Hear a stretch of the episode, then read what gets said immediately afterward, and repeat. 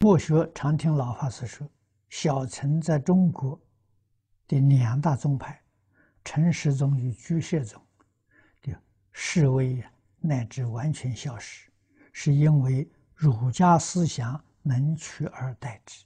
请问，陈氏与居士宗是出世间法，《弟子规》是世间法，成就是在人天成，一直。陈时宗与居士宗啊，能成阿罗汉，但墨学还没有找到啊，依止《弟子规》而能成阿罗汉的例子，请老法师开始。这个不是说啊，《弟子规》呀代替了小乘，你要这样讲法的时候呢，那就错了。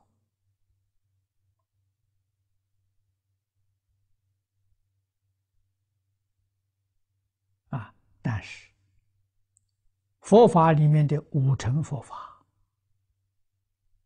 啊，讲五乘就有人乘、天乘，范围就扩大了，能够包含呢世间许许多多圣贤东西都包括在其中。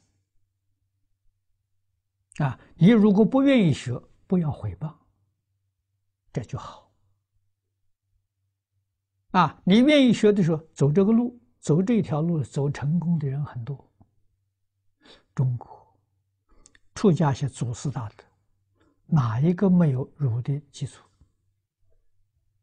啊，儒并不是只讲一个《弟子规》，就正如佛法讲，整个佛法不能就讲五戒，这个道理要懂。啊，但是五戒是佛法的根基。《弟子规》是儒家大圣大贤的根本。啊，学从哪里开始呢？从这开始。这个里面的义理很深，啊，千万不能误会，啊，误会，那你自己会造严重的罪业。啊，为什么呢？你障碍自己没关系，你会影响别人。啊，影响别人，让许许多多在这一生当中啊，把这个缘分失掉了，这叫断一切众生慧命。断众生慧命比杀众生的罪重。你杀他，他一投胎他就再来了。但是闻法的机会难得，这一生闻不到，啊，来生再得人生，他又没有机会闻到。啊，可能一耽误是很多事，这个责任你要负。啊，所以我们绝不诽谤圣贤。啊，没有搞清楚了，不敢讲话。